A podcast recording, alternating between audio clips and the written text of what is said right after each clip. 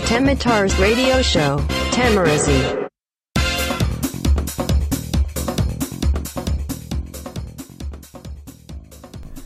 2019年4月30日火曜日、ただいまの時刻は22時48分、夜の10時48分、どうも、よざっちです。さあ、あと1時間とちょっとで、いよいよ平成も終わるということでですね、なんかもう、世間はもうなんかあれだね、お祭りムードだね。テレビとかさ、ラジオ番組とか、ずーっと今日なんか特集をやって、あの平成の31年間ですか。まあ、30年と4ヶ月ですよ、厳密には。を振り返った番組っていうのをずっとやっててさ。なんだろうね、このどことなく漂う大晦日感。なんか年越しそば食べてる人もいるんでしょ？不思議だよねと思いながら、でもテレビでもさ、平成の大晦日って言ってこう特番やってるから、なんか、やっぱり時代が変わる。なんか年が変わるっていう感覚はまあわからなくはないですよね。ただ実感としてはそこまであの、平成から令和に変わるっていう感覚というかさ、なんかその年が変わる感っていうのはあまり感じてないかなと。まあ、っていうのもあの、俺自身はもう、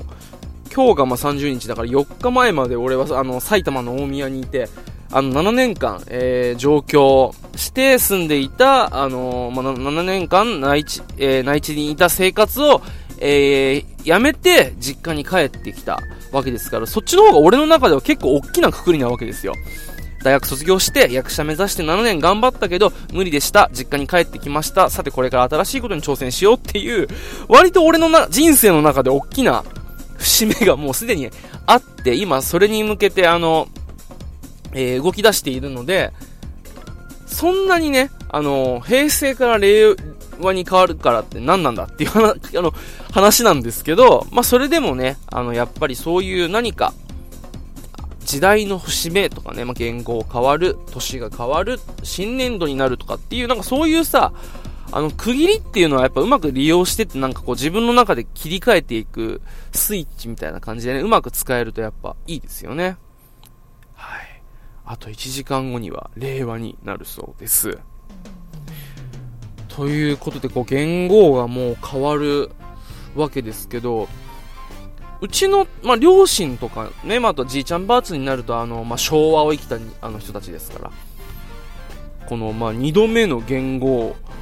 の、えー、改元か、になるんですけど、俺はね、あの、一応昭和生まれなんですけど、昭和63年生まれなんで、まあ、実質生きたのは平成なんですよね。だからこう、まあ、前回の昭和から平成になる時も俺は記憶なんて一切ないし、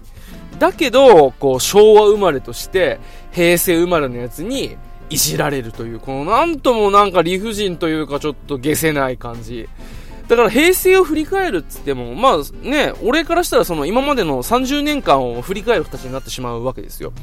だからまあ平成を振り返るも何もやっぱないわけですけど、まあでも自分の人生の中でやっぱり大きい転換、ターニングポイントとしてはやっぱり大学を卒業してから、え、ー、と就職せずに役者を目指して上京したっていうのは一つ大きな、まあ、ちょっと一般ルートから外れた、えー、選択をしたわけですから、ちょっとそこはね、あのまあ、俺の平成史の中でも結構大きな転換期、分岐点だったのかななんて思ったりします。で、まあ、そんな平成が終わる直前にですね、あの、もうその挑戦をもうちょっと一度断念して、えっ、と、実家に帰ってきて、また明日からね、実は新しいチャレンジ、えっ、と、始めるので、なんかタイミングいいなと。だからまあこの令和は、えー、っと、ちょっとこちら、また別のね、えー、道で頑張っていこうかな。まあ、あの、役者を諦めたわけじゃないんですけど、まあ、別の道で頑張っていこうかななんてちょっと思っています。なので、まあね、あの、すごくタイミングとしてはいいなと、令和に変わる、平成から令和に変わるこの瞬間っていうのをなんかね、えーと、自分の中でもすごくうまく使って、えーと、明日からまた頑張っていきたいと思います。さあ、まあそういうわけで平成最後の今日お話ししたいのは実はですね、映画についてとある映画についての話なんですけど、もうね、今世間で話題になって、もうたった公開されて、まだ一週間も経ってないのに興行収入がもう、えー、歴代1位に迫る勢いということでですね、非常に楽しみな、あの、そしてす、もうすごい、えー、おすすめの映画となっております。というわけで今日はこの映画についてお話しさせてください。アベンジャーズエンドゲーム。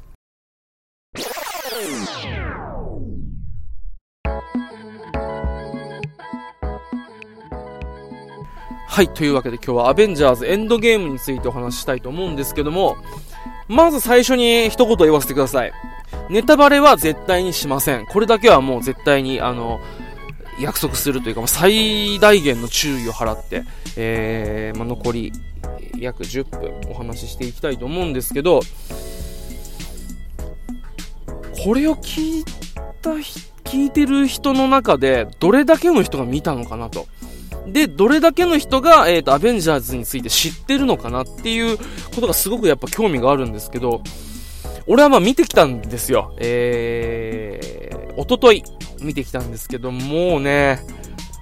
3時間というこの超大作を、もう3時間というこの、ね、普通の映画よりももう、まあ、1時間ぐらいは上乗せして結構ボリューミーな作品なんですけど、その時間の長さを全く感じさせない、えー、っと、ハラハラする展開と、それでいて、このもう11年？ちょっと詳しい年数まで覚えてないんですけど、この11年、えー、っと、この MCU 作品、21作だっけ？えー、の集大成ということでもうね、たまりませんでしたね。メタメタに泣きました、俺は。もうこんなに泣くのっていうぐらい久々に映画で泣いたんだよね。で、それは別にあの、よくあるさ、あの、ヒューマンドラマというか感動ものじゃないわけですよ。もう明らかにヒーローもので、えーと、アクション映画なんだけど、それでも、もう、ハンカチなかったら俺どんな顔してたんだろうっていうぐらいもう泣いたのよ。もうなんかずっとハンカチを目の下にさ、こう置いてさ、常に涙を吸わせ、吸わせて、もう万全な状態で俺は後半映画を見てたんですけどそれぐらい本当に感動的な映画でした。で、えっ、と、本当にネタバレに、ネタバレしないように最、最大限の注意を払って、一つ言えることがあるとすれば、失われたものを取り戻しに行く物語なわけですよ。うん。ここが本当に、まあ、ポイントでさ。で、まあ、インフィニティウォーがあったじゃない。で、あれを見た上で、やっぱ想像するさ、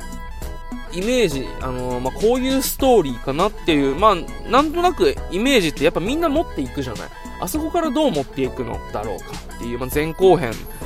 の、まあ、映画なわけで。まず、その予想を裏切られると。けど、映画としてはもう大満足。で、本当にもう、頭のてっぺんからつま先まで満たされた状態で映画館を後にしたっていうぐらい本当に、えー、面白かったです。で、俺自体はこのもう、アベンジャーズに関して語れる言葉を本当に持たないわけですよ。俺もあの、にわかで、がっつり見たのはあの、キャプテンアメリカ、シビルウォーからなんですよね。あのー、まあこれも思い返すとちょっと悲しくなるんですけど、あの元カノが好きで、で、その元カノの影響で一緒に見て、あ、これ面白いぞと思って、ちょっと過去作品を追ったりとか、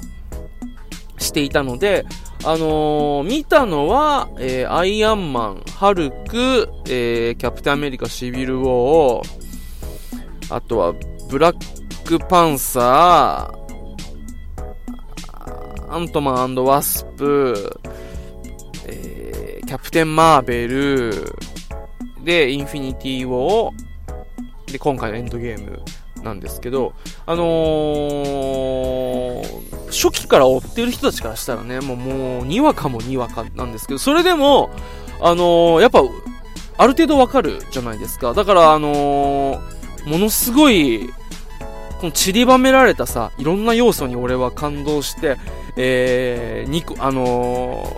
歓喜して、で涙を流したわけですよ。で、これがさ、もう最初から、俺でさえこうなんだから、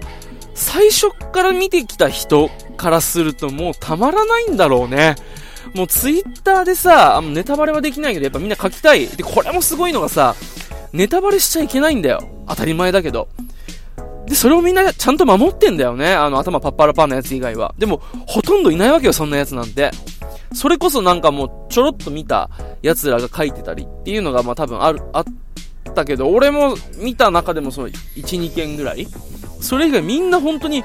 書いてないのよ。で、これがもうその、アベンジャーズ愛というか、マーベル愛がすごいよね。だからもう、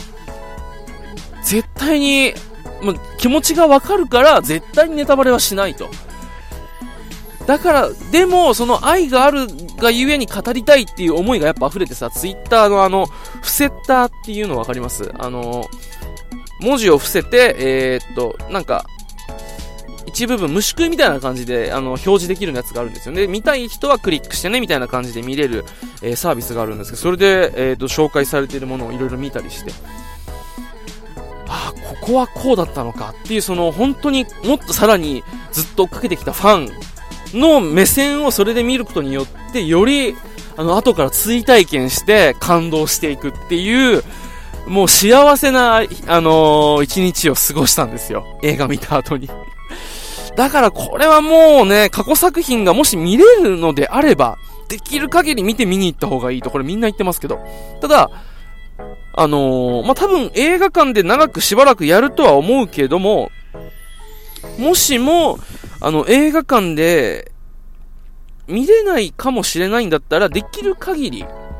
の、もうあの、俺と同じく、こう、大筋がわかるぐらいのラインの、もうピンポイントの作品だけ何作品か見て、ぜひ映画館で見てほしい。やっぱあれは映画館で見るべき作品だよね。シン・ゴジラもそうだったけど、やっぱあの、作品としての面白さはあるけど、やっぱ映画館サイズで見るからこそ、より際立つっていう、もうすごい、あれですよね。もう一回見たいなと思うよね。やっぱりあれだけすごいものは。多分、しばらくやると思うんで、その間にさ、あの、過去作品全部もう一回おさらいして、見ると多分また違う、景色が見えるんだろうね。もう、楽しみというかもう、あのー、その域に行きたいし、まだ、えー、もう終わっちゃったんだと思うけど、でもまだその過去作品を探った上で、エンドゲームをもう一回見るっていう楽しみが俺に残されてるんだと思うと、いやー、もう楽しみだよね。いやー、本当にあの、アベンジャーズ、この作品がある時代に生まれてよかったなっていうのと、この作品を知っていてよかったなって、もう心の底から思う映画でした。そんな映画ってなかなかないんじゃない？だって。みんなそれこそさ、アベンジャーズがすごいよっていうのは CM 見たりとかさ、あの、その、認知度は知って、あの、人気とか、その、認知はされてるけど、これが一体、どれだけのものかっていうものは、わからないわけじゃないですか。もう俺の弟もそうなんだけど、っていう中でさ、その、えー、映画が公開されているタイミングで、その、ファンと同じ、気持ちを同じくして見て、この素晴らしさを感じられるっていう、今の自分がどれだけ幸せなことかっていうことを本当に思いますよね。で、本当に見て、だから、アベンジャーズを見てない人は。アベンジャーズというタイトルがついているものだけでも構いません。それプラス、えーと、キャプテンアメリカシビルウォー。あれもまあ、アベンジャーズ2.5と言ってもいいと言われているぐらい、あの、コアなファンの方々の中では、あの、重要な作品なので、その4作品見れば多分最低限はわかると思います。そしたら多分ね、エンドゲームはすごく楽しめると思う。まあそうじゃなくても楽しめるんだけど、やっぱり、ある程度背景を知った上で、あの映画は見るべきかなと思います。ぜひ、もう平成は終わっちゃうけど、令和の一発目、令和最初の映画はね、俺アベンジャーズで始めたらきっと幸せな、これから時代になると思うよ。ぜひぜひ見てみてください。というわけで次の手ミラジはですね、えー、令和に言語が変わってからお耳にかかりたいと思います。というわけで最後までお聞きくださいましてありがとうございました。よだちでした。